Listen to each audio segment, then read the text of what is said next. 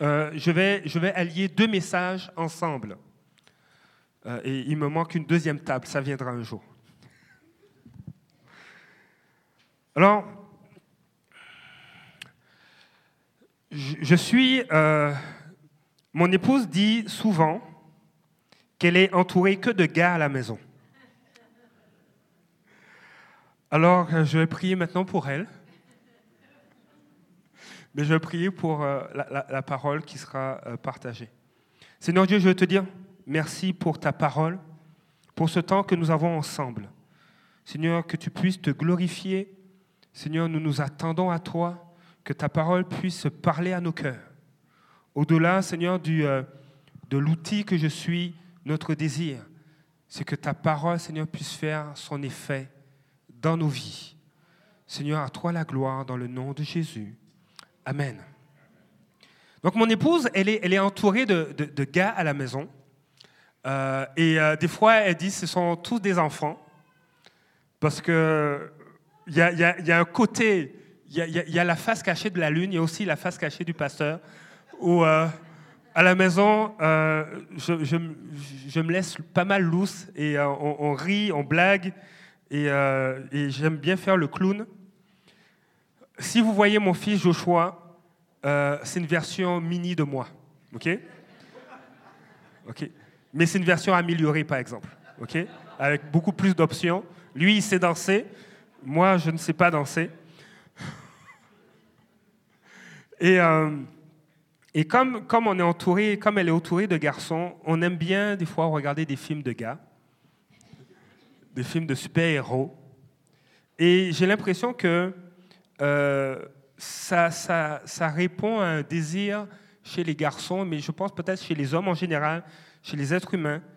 Ça répond au, désir d'être de, de, puissant. Des fois, on regarde des, dessins animés de, super-héros, de Superman, de Spider-Man. Et euh, euh, après, je, vois mes garçons courir dans la maison, surtout mon plus jeune, il s'habille en, Spider-Man. S'il n'a pas d'habit de Spider-Man, il se concocte quelque chose euh, et pour être un super-héros dans la maison. Et, euh, je crois qu'à un certain niveau, on est appelé à être puissant. Et euh, on l'a vu dans les dernières semaines, puissance, être quelqu'un de puissant, ce n'est pas une personne qui a, de la force ou, qui, qui, est volubile, qui prend la place, mais c'est une personne qui fait le choix d'aimer et d'être inconditionnel, d'avoir un amour qui est inconditionnel. Et je regardais, euh, j'ai lu un article dernièrement, et j'aimerais euh, vous lire un extrait de cet article euh, qui, qui est apparu dans un journal, qui, disait, qui parlait des super-héros. Les, les, les super-héros disent aussi quelque chose d'essentiel sur le présent besoin de leaders des êtres qui se dévouent à la défense de valeurs comme l'honneur, la justice, la protection des faibles, apparaît comme une forte aspiration dans un moment historique où les menaces semblent s'amonceler, le terrorisme, l'insécurité urbaine, l'oppression politique, les problèmes écologiques, etc. Les réalisateurs de ces films à grand spectacle posent quelques démonstrations qui font clairement mouche sur les élites. En effet, les super-héros traduisent un besoin de dirigeants responsables, charismatiques et bienveillants. Les peuples cherchent à l'évidence des figures du chef éternel. Et moi, j'ai été surpris par ce texte, par, je vous ai lu cet extrait, parce qu'en fait, des fois, on peut euh, regarder quelque chose parce qu'on souhaiterait intérieurement pouvoir s'identifier à ce qu'on regarde ou pouvoir côtoyer euh, des, des, personnes qui répondraient à une attente. Et ce que le journaliste mentionne, c'est qu'il y a cette soif chez l'humanité d'avoir des leaders qui sont bienveillants, des leaders qui sont responsables, qui veillent à protéger les faibles, qui veillent à à, véhiculer et à défendre des valeurs comme l'honneur, la justice, la bienveillance, et, euh, et sans réaliser que toutes ces caractéristiques sont celles de Jésus-Christ. Il est le chef éternel. Il est le prince de paix. Il est le Père éternel, nous dit Isaïe. Il est le Dieu puissant. Son règne n'a pas de fin. Et les êtres humains aspirent à un certain niveau à rencontrer ou à connaître ce chef-là. Parce qu'effectivement, Jésus est un chef. Il est le, chef de l'armée de l'Éternel. Il est le commandant en chef. Il est l'alpha et l'oméga, le commencement et la fin. Et les êtres humains aspirent à connaître ce chef-là. Et je crois que le désir de Dieu, c'est la même chose, de révéler qui il est. Et ça passe par toi. Ça passe par nous. L'apôtre Paul va dire que nous sommes des épîtres vivantes. Nous sommes des lettres vivantes. Et des fois, c'est seulement cette lettre-là que des gens peuvent voir concernant Dieu. Et Dieu nous appelle à répandre son amour. Ce matin, j'aimerais vous parler justement de ce combat qui existe euh, pour rentrer en relation avec les autres. Des fois, il y a un combat pour entrer en relation avec Dieu, et, Dieu a, a, gagné ce combat-là, donne accès à sa présence en Jésus-Christ. Mais des fois, il y a aussi ce combat entre la crainte et l'amour. Et en tant qu'Église, ce que Dieu a déposé sur mon cœur, c'est que nous soyons une Église qui a cette vision d'expérimenter la présence de Dieu. Que l'Église soit centrée sur la recherche passionnée de la présence de Dieu, du royaume des cieux, autant dans les réunions qu'à l'extérieur, que dans notre quotidien. Expérimenter la présence de Dieu, c'est ouvrir la parole de Dieu le, matin avant d'aller au travail ou avant de, préparer le déjeuner et dire Seigneur, qu'est-ce que tu veux me dire ce matin? Ou, ou, des fois, quand tu, tu, as couché les enfants, tu as, fait, tu as fait le ménage dans la maison, tu as mis les assiettes dans le lave-vaisselle, tu dis J'ai fini mon deuxième chiffre. Seigneur, j'ai besoin que tu me restaures. Qu'est-ce que tu veux me dire? Et que tu ouvres la Bible. Et que tu te mettes tu dis, mais je veux être intentionnel à ce niveau-là. Je veux commencer. Et, ceux qui gravitent en ce moment, vraiment, il y a, quelque chose qui... Je, t'aide d'être aussi transparent avec vous. En ce moment, Dieu me parle de, de veiller à être là où il est. Si je me trouve un endroit où Dieu n'est pas là, je prie Seigneur, conduis-moi à être là où tu te trouves. Des fois, on est dans des endroits, au niveau de nos pensées, où Dieu n'est pas là. Tu peux être dans l'autobus, tu es assis, et, euh, l'autobus s'arrête, et tu vois des, nouveaux passagers rentrer, dont une jeune fille avec euh, une jupe courte, très jolie comme jeune fille, et là tu pars dans tes pensées. Et tu te réalises que, oh, tu Jésus ne t'a pas accompagné.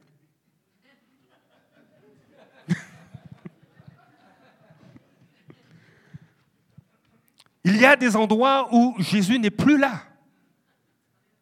Et le désir de Dieu, c'est, mais sois avec moi. Parce qu'il y a certains endroits où moi, je n'irai pas. Alors des fois, c'est au niveau de nos pensées. Des fois, ce, sont, c'est au niveau de nos paradigmes, de nos façons de penser. Moi, je croyais que Dieu était, un Dieu exigeant, dur. Je, parlais avec une ancienne une collègue quand, quand j'ai fini mes études. Et, euh, et, on a parlé de Dieu, puis elle me disait, mais, mais si Dieu est comme ça, waouh, ben ça m'intéresse. Il y a des choses que je ne pourrais plus faire. Elle était surprise de découvrir le Dieu de la Bible. Un Dieu qui pardonne, un Dieu qui aime, un Dieu qui est intentionnel, qui se tourne vers nous, qui cherche à nous attirer à lui. Un Dieu qui est généreux, et il y a des paradigmes, il y a des schémas de pensée qui sont confrontés par sa parole. Et mon désir, c'est que, tous les schémas où Dieu n'est pas là-dedans, que tous ces schémas-là soient confrontés dans nos vies. soit remplacé par la vérité de la parole de Dieu. Et, euh, et je crois qu'en ce moment, ce que Dieu cherche à faire, c'est il veut ôter la crainte dans nos vies. Vous savez, dans, dans, dans le ciel, il n'y a, pas de crainte, hein, il n'y a pas de peur. Les, anges ne sont pas en train de trembler là. Si, si, tu prends le temps de lire euh, euh, les, visions que Ézéchiel, euh, le prophète Ézéchiel a eues, le prophète Daniel, ou même dans le livre de l'Apocalypse, on voit une certaine dynamique qu'il y a dans le ciel, où il y a des anges qui adorent Dieu, qui se prosternent. Il y a la joie, il y a de la musique. Alors, pour ceux qui, n'aiment pas la musique, il y a de la musique dans le ciel. Et puis, euh, toute la musique est, en français. Alors, désolé pour les anglophones. On va vous donner des cours de... Mais dans le ciel, on, se réjouit. Il y a la joie, il y a la paix, il y a l'amour. L'amour de Dieu est là. Et Dieu veut combattre la crainte dans nos vies. Et je me suis dit, mais c'est bien de, voir, des fois, de regarder les définitions des mots parce que j'ai peur, ah, j'aime pas cette situation, euh, euh, tel. Euh, j'ai été visiter un lieu, un, ancien couvent, et puis le pasteur avec qui j'étais, les pasteurs avec qui j'étais, il y en a un qui a passé la nuit dans, ce, couvent qui, en fait, qui, qui n'était pas utilisé. Il a dit, mais la nuit, c'est pas le fun, tu es tout seul et puis tu as peur. Il dit, comment ça un pasteur peut avoir peur? Il m'a dit, dormir là, c'est seul, c'est pas le fun. En gagne, c'est mieux. Euh, mais des fois, on peut avoir des craintes, on peut avoir des peurs. Et j'ai regardé la définition du mot crainte. C'est un sentiment d'inquiétude déterminé par l'idée d'un mal à venir. Donc on a un, sentiment qui n'est pas agréable parce qu'on a dans l'idée qu'il y a un mal qui s'en vient, il y a un mal à venir, de danger existant ou possible. Les synonymes du, mot crainte, c'est peur, inquiétude, alarme, frayeur, frousse, la frousse, l'angoisse. Et en Dieu, il n'y a pas de crainte, il n'y a pas de peur. Et à un moment donné, euh, moi, je, me rappelle de, certaines versions de la parole de Dieu où il est dit, mais il me semble dans les proverbes qui dit que le commencement de la sagesse, c'est la crainte de l'éternel. Comment ça, il n'y a pas de peur dans le royaume des cieux? Comment ça, en Dieu, il n'y a pas de crainte? Est-ce que vous êtes déjà posé cette question-là? Non, hein, je suis le seul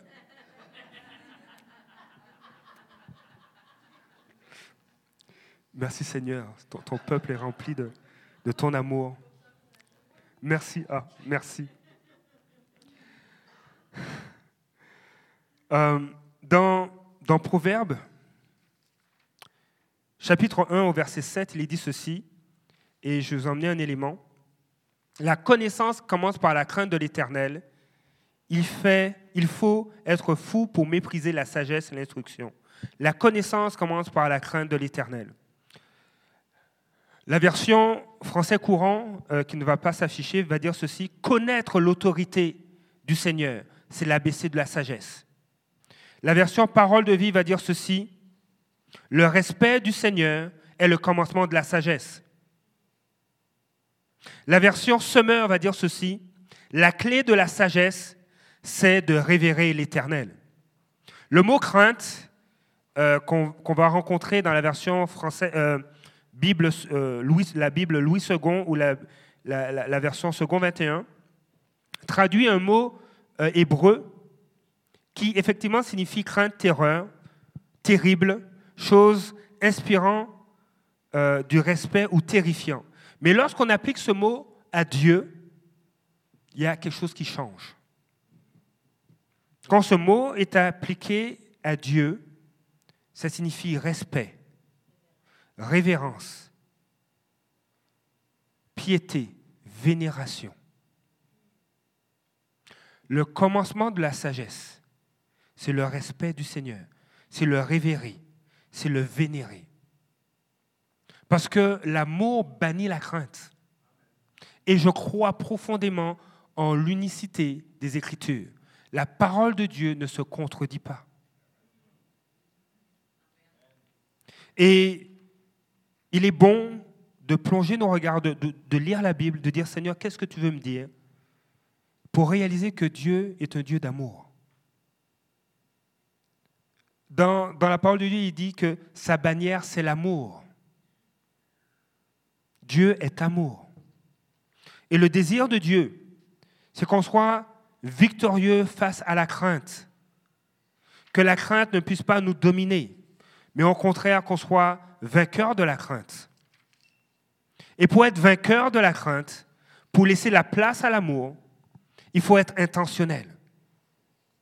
L'apôtre Paul va dire, vous connaissez 1 Corinthiens chapitre 13, il va parler de l'amour, et je vais vous lire quelques versets. Le verset 2 de 1 Corinthiens, il va dire, si j'ai le don de prophétie, la compréhension de tous les mystères et toute la connaissance, si j'ai même toute la foi jusqu'à transporter les montagnes, mais que je n'ai pas l'amour, je ne suis rien. Et ensuite, il va définir c'est quoi l'amour. Et nous avons besoin d'avoir la bonne définition de l'amour. L'amour est patient, il est plein de bonté, l'amour n'est pas envieux. Verset 4. L'amour ne se vante pas, il ne s'enfle pas d'orgueil, il ne fait rien de malhonnête, il ne cherche pas son intérêt, il ne s'irrite pas, il ne soupçonne pas le mal, il ne se réjouit pas de l'injustice, mais il se réjouit de la vérité. Il pardonne tout, il croit tout, il espère tout, il supporte tout. L'amour ne meurt jamais. Et le verset 13 va dire ceci, maintenant donc, ces trois choses restent. Est-ce que c'est la connaissance? Non. C'est la foi, l'espérance, l'amour. Et l'apôtre Paul termine ce verset en disant, mais la plus grande des trois, c'est l'amour. Et il poursuit au chapitre suivant, c'est toujours intéressant de voir qu'est-ce qu'il dit avant et après. Il va poursuivre, il va dire, euh, et je, me permets de lire, on, va le regarder dans la version euh, second 21, donc chapitre 4, 14, verset 1. Recherchez l'amour. Et il dit aussi aspirer aussi aux dons spirituels, mais surtout à la prophétie. La version Darby va dire ceci. Poursuivez l'amour. Poursuivez l'amour. Désirez avec ardeur, ardeur les dons spirituels, mais surtout de prophétiser. La version parole de vie va dire cherchez avant tout à aimer les autres. La première chose que nous devons faire, tu, aimeras l'Éternel ton Dieu de tout ton cœur, de toute ton âme, de toute ta pensée, de toutes tes forces. La première chose que Dieu nous appelle à faire, c'est de l'aimer. Poursuivre. Le poursuivre. Aimer Dieu. Goûter à son amour. Chercher avant tout à l'aimer.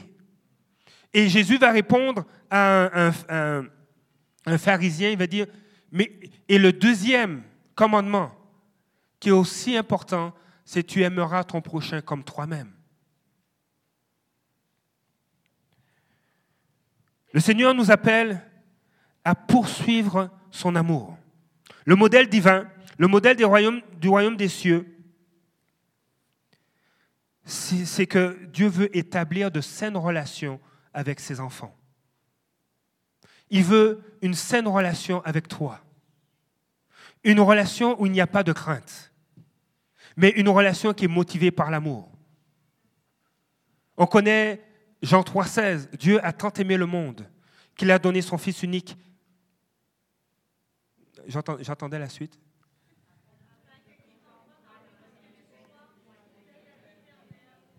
Amen. Je vais le reprendre dans la version second 21. En effet, Dieu a tant aimé le monde qu'il a donné son Fils unique afin que quiconque croit en lui ne périsse pas, mais ait la vie éternelle. Et j'aime bien le verset qui suit. Dieu, en effet, n'a pas envoyé son Fils dans le monde pour juger le monde, mais pour que le monde soit sauvé par lui. Donc, dans l'amour, il n'y a pas de crainte.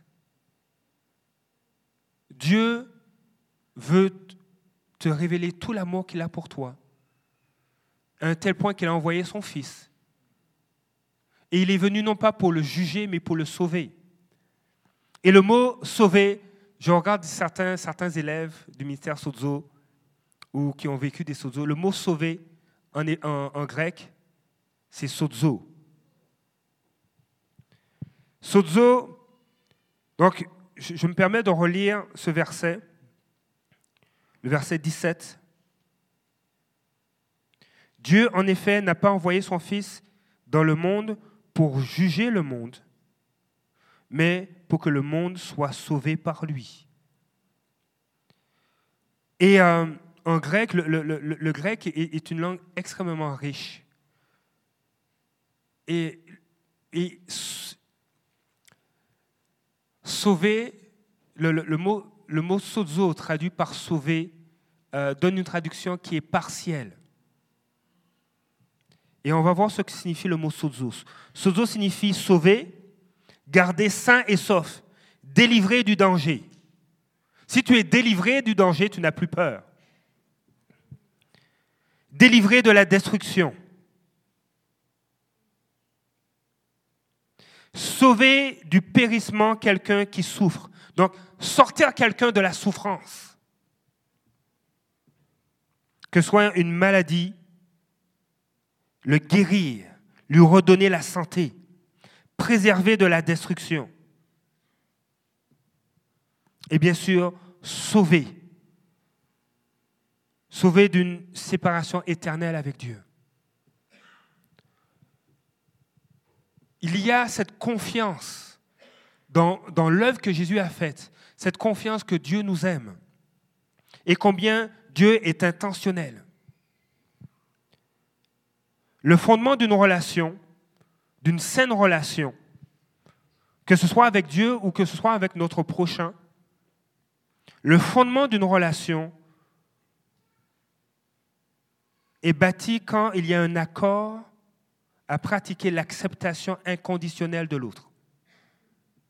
Accepter l'autre inconditionnellement.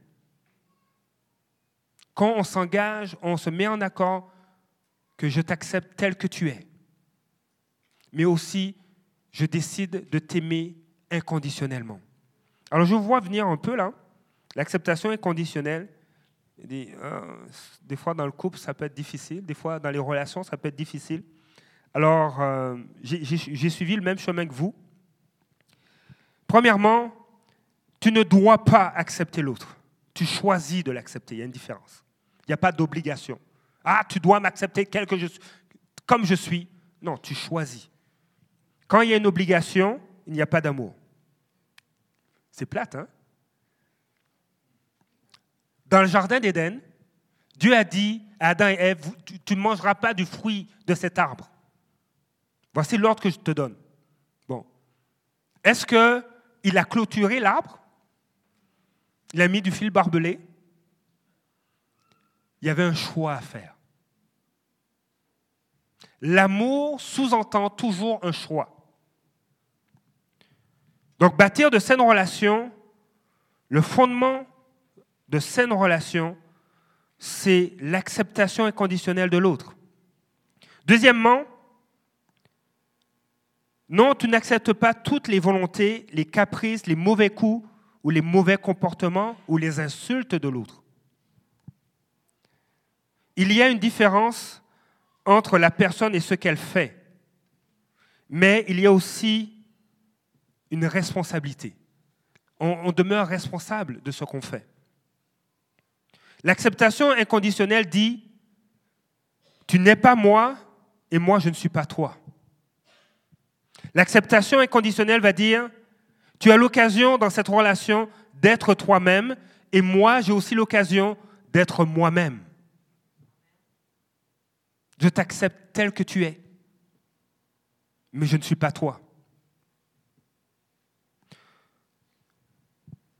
Cela ne signifie pas que tu dois accepter inconditionnellement le comportement de l'autre. Ce que ça signifie, c'est que tu ne veux pas contrôler l'autre et tu ne veux pas te faire contrôler. tu peux être toi. Ne pas contrôler quelqu'un tout en refusant son comportement négatif ressemble un peu à cette histoire que je vais vous raconter.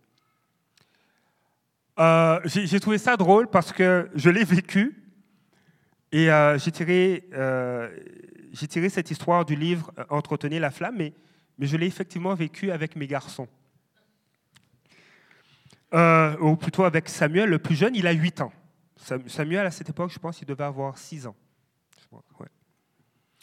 Imaginez que, que mon fils marche par accident, et ça s'est passé.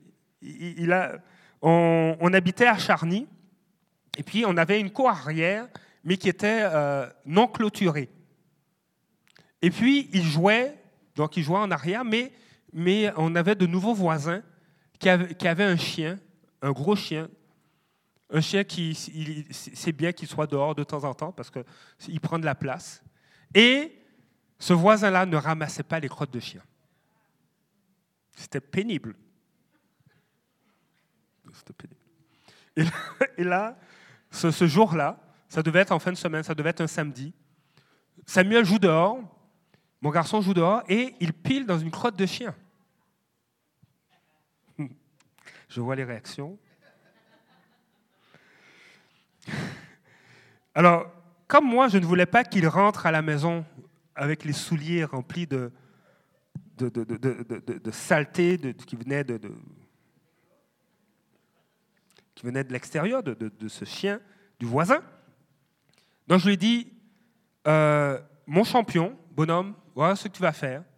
Soit tu retires tes souliers, ou soit tu vas les laver, mais tu ne rentres pas à la maison avec. Ok? Tu ne vas pas aller dans la cuisine avec tes souliers remplis de saleté. Et puis il a dit pas, parce qu'il était en mode panique, parce que ça sentait, puis c'était, n'était pas beau à voir. Il dit, je lui ai dit, mais tu sais, je t'aime, prends ton temps. Et euh, j'ai essayé d'avoir un ton de voix qui, qui amenait la paix.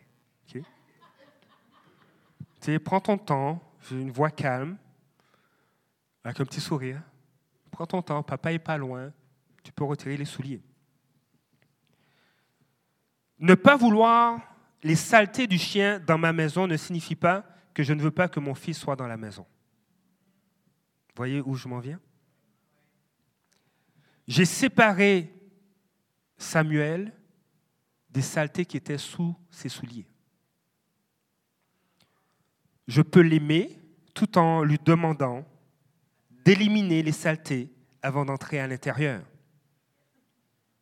Alors, c'est sûr qu'il s'est essayé. Hein. Il, il, s'est essayé, il était en bas des escaliers. On, avait une, une, terrasse.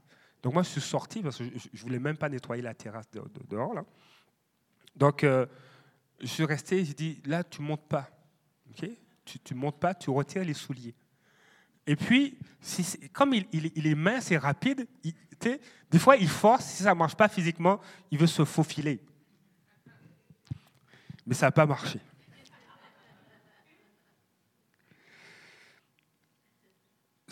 je, prends cet exemple parce que c'est la même chose dans les relations. Je t'accepte tel que tu es. Mais les saletés qui sont dans ton caractère, ça ne rentre pas chez moi. J'ai fait la différence, comme avec Samuel. Mon garçon, je l'aime tellement que je le mangerai. Entre guillemets, c'est une image. OK? C'est une image. On aime jouer ensemble. C'est mon champion. J'ai deux champions à la maison et c'est mon champion. Mais ce qui était sous ses souliers, ça ne rentre pas à la maison. Ce qui est sous les souliers, ce n'était pas du. Non. Alors, personne ne pouvait, lui-même ne pouvait pas rentrer à la maison par force. Et, ça illustre un domaine dans nos vies. On ne peut pas forcer notre confiance. Quelqu'un ne peut pas s'imposer à notre confiance. Quelqu'un ne peut pas s'imposer dans notre vulnérabilité. Quelqu'un ne peut pas s'imposer dans notre intimité. toi, tu es important. Mais s'il y a des choses qui doivent être réglées, je t'aime, tu vas les régler. Tu vas les régler. On n'a pas besoin de hausser le ton. On va s'asseoir, prendre le temps de prendre un verre d'eau, une tisane, et on va discuter. Parce que toi, tu, es trop important pour moi pour que je puisse rompre la communication et la relation. Mais on va mettre les souliers sales dehors. Dieu veut que tu sois puissant. Dieu veut qu'on soit puissant. Et ça passe par l'acceptation inconditionnelle. Moi, je t'accepte qui tu es. Mais s'il y a des choses qui sont difficiles pour toi, ça demeure ta responsabilité. Et moi, je vais t'aider. C'est, pour moi, pour moi, ça a été vraiment une, dimension qui est une belle illustration que j'applique dans ma vie. Et ce n'est pas toujours facile. Ce n'est pas toujours facile. Il y a des moments où je suis stressé, il y a un stress qui me prend, je ne sais pas d'où ça vient, je suis à la maison, je dis, ah, ok, je, vais embêter quelques-uns ici. Jean-Roch m'a encore rappelé. On ne lui a pas dit que la pratique est déplacée. À demain matin. Oui, il m'a encore rappelé, il m'a dit, mais il n'y a, personne qui est, venu à la maison pour le parter. On est, on est 50 dans la louange, et puis il n'y en a que 20 qui sont venus. Il n'y a personne qui est rentré à la maison. C'est personne, ça 20, c'est même pas la moitié du groupe. Donc il n'y a personne. Donc là, Jean-Roch m'appelle et puis il se plaint. C'est pas vrai, hein, c'est une illustration. Il n'a jamais fait ça. Et euh, Mais je dis, OK, genre, on, va, on va traiter ça. C'est au moins la moitié, on est en plein été, c'est les deux semaines de la, construction. On peut comprendre que peut-être certains sont partis en voyage. Mais je vous dis, la prochaine fois, équipe de louange, il faut que toute la gagne aille chez eux. Parce que c'est trop le fun. OK? Il y a la piscine, il y a le volleyball. Donc, euh, ceux qui n'ont pas été là cet été, vous avez, vous avez manqué quelque chose. Mais en fait, j'ai pris cet exemple parce que je sais que ça ne s'est pas produit, mais on a eu l'occasion, par exemple, d'aller chez vous. le défi que Dieu nous demande de relever, c'est de se maîtriser. Alors, il m'arrive des fois à la maison où je ne me maîtrise pas. Je suis en mode panique et mon épouse reste calme, sereine. Elle me voit m'agiter parce que Jean-Roch m'a appelé. Ou non, en réalité parce que les enfants n'ont pas fait leur devoir et puis que le, temps passe, et puis ils ont beaucoup de choses à faire. Mais peu importe la raison, des fois, on, peut être en mode panique et puis être désagréable pour l'autre. Et mon épouse reste calme. Et puis je pars, je vais prier, ou, ou je sors, ou je vais faire l'épicerie, ou on a fini les devoirs. Et puis je vais rejoindre mon épouse. Je suis tranquille. Et puis je réalise que, hmm, il y a un moment donné, ça n'a pas bien fonctionné chez moi. Elle n'a rien dit. Et puis, elle, a toujours une parole de sagesse qui sort. Une parole de sagesse, là, où tu te sens complètement désarmé et tu dis oui, je m'excuse, je ne sais pas ce qui m'est arrivé, mais je ne me suis pas maîtrisé. Je te demande pardon. Elle m'a dit, mais oui, j'ai préféré ne rien dire. Hein, je te laissais aller. Je t'ai regardé aller. Et euh, et maintenant, tu te réalises pourquoi? Dis oui. Non seulement elle, elle est restée maître d'elle-même, mais elle ne m'a pas rejeté, mais elle m'a fait réaliser quelle était ma responsabilité de me maîtriser face à une situation. Les saines relations nous demandent d'accepter l'autre inconditionnellement, mais de lui laisser ses responsabilités. Les saines relations nous demandent de manifester un amour inconditionnel. Et je vais terminer avec ça. Lorsque l'amour, lorsque dans l'amour, il n'y a pas présence ou lorsque l'amour ne produit pas de sécurité, de paix ou de confiance au sein d'une relation, cela veut dire simplement que ce n'est pas de l'amour. L'amour doit produire sécurité, paix et confiance. Et c'est ce que produit l'amour inconditionnel. Sécurité, paix et confiance. Confiance que peu importe ce que tu vis, je t'aime pareil. Un amour conditionnel va dire, si tu crées, si tu fais telle chose, j'aurai peur et je vais couper la relation. Mais l'amour inconditionnel va dire, peu importe ce que tu vas faire, je vais t'aimer toi. Et je veux maintenir la relation et t'amener à être puissant. Dans une relation, et, j'aime ça des fois, j'honore beaucoup. Moi, j'ai de la misère à communiquer. C'est un défi pour moi. Et je vois euh, euh, mon épouse avec des amis, entre filles, je ne sais pas si c'est la même chose pour vous, les, les, maris, mais si vous regardez vos épouses aller avec leurs copines, elles, parlent franchement, elles se disent tout, et puis elles se chicanent, et puis elles sortent la main dans la main après, magasinées. Et puis moi, je regarde ça, je dis, attends, il y a un truc que j'ai manqué. Il y a quelque chose que je n'ai pas compris. Elles se disent des quatre vérités, et puis ensuite, elles sont la main dans la main, puis elles font des choses. Mais c'est de l'amour inconditionnel. Elles ne sont pas d'accord, et là-dessus, je ne suis pas d'accord avec toi, je te le dis, ok? Mais je veux protéger ma relation avec toi. Et elles poursuivent. Il y a, une amie qui disait euh, Ah, mais tu es trop sévère, comment ça, on ne peut pas faire telle chose, comment ça, je ne peux, pas, euh, je, je, peux pas aller à tel endroit? Euh, mais regarde dans la parole de Dieu, est-ce que. ah non, non, non, la parole de Dieu, c'est trop dur, c'est pas bien. Et mon épouse a dit, mais, mais c'est ce que la Bible dit. OK? Et il faut être d'accord avec la parole de Dieu. dit, non, non, non, moi, je ne suis pas d'accord. Et puis, elles, sont restées là-dessus. Et, mon épouse lui disait, mais on, reste amis pareil. Elles ont fait, elles ont servi Dieu dans l'église ensemble, sans problème. Et deux ans plus tard, c'est cette même amie qui a le même discours que mon épouse avec d'autres jeunes.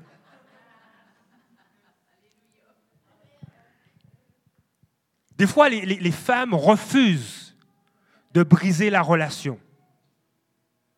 Elles veulent maintenir la relation même s'il y a un point de vue différent. Parce qu'elles elles ont compris c'est quoi aimer inconditionnellement. C'est pourquoi l'apôtre Paul va dire Marie, aimez vos femmes, parce que nous, on a besoin d'apprendre à aimer. Hein. Mais les femmes savent c'est quoi aimer inconditionnellement. Et nous devons entrer le désir de Dieu, c'est que nous puissions avoir de saines relations. Et les fondements de saines relations, c'est l'acceptation inconditionnelle et l'amour inconditionnel. La semaine prochaine, ou la prochaine fois que je, vais apporter la parole, je vous parlerai des, sept colonnes dans des relations saines.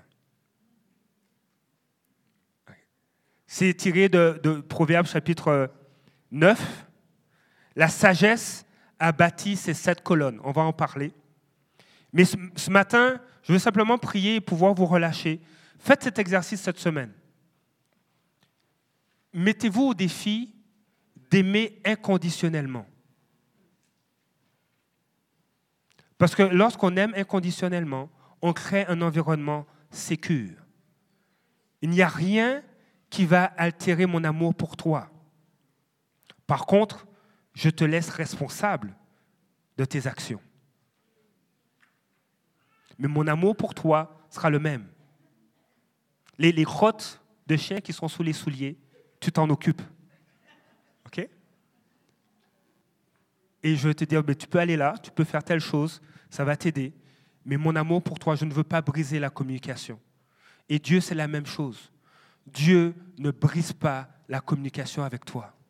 Son amour bannis la crainte. Tu as cette assurance, même si tu as des crottes sous, les souliers, du Seigneur, aide-moi à m'en débarrasser. Et il va te dire quoi faire. Il va te dire comment le faire. C'est ça, être puissant. Je vous invite à vous lever. On va terminer par un mot de prière.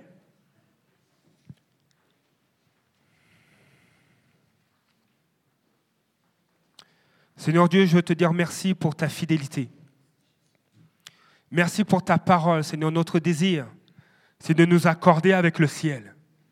Seigneur, tu es celui, Seigneur, qui bâtit nos vies, qui nous transforme, qui nous amène de gloire en gloire.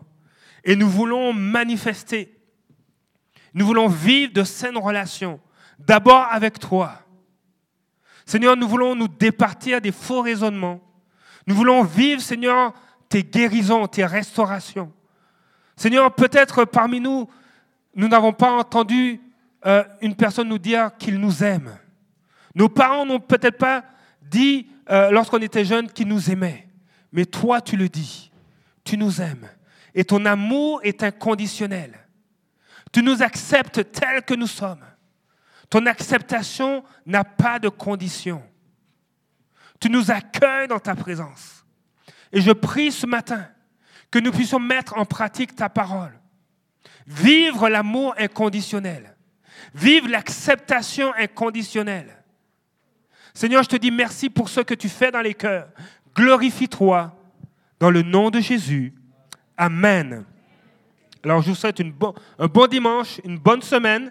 C'est la semaine des tribus. Si vous n'avez pas de tribu, allez voir euh, notre frère Yves et on se voit dimanche prochain. Nous aurons comme invité euh, le pasteur et prophète euh, Mario Cyr.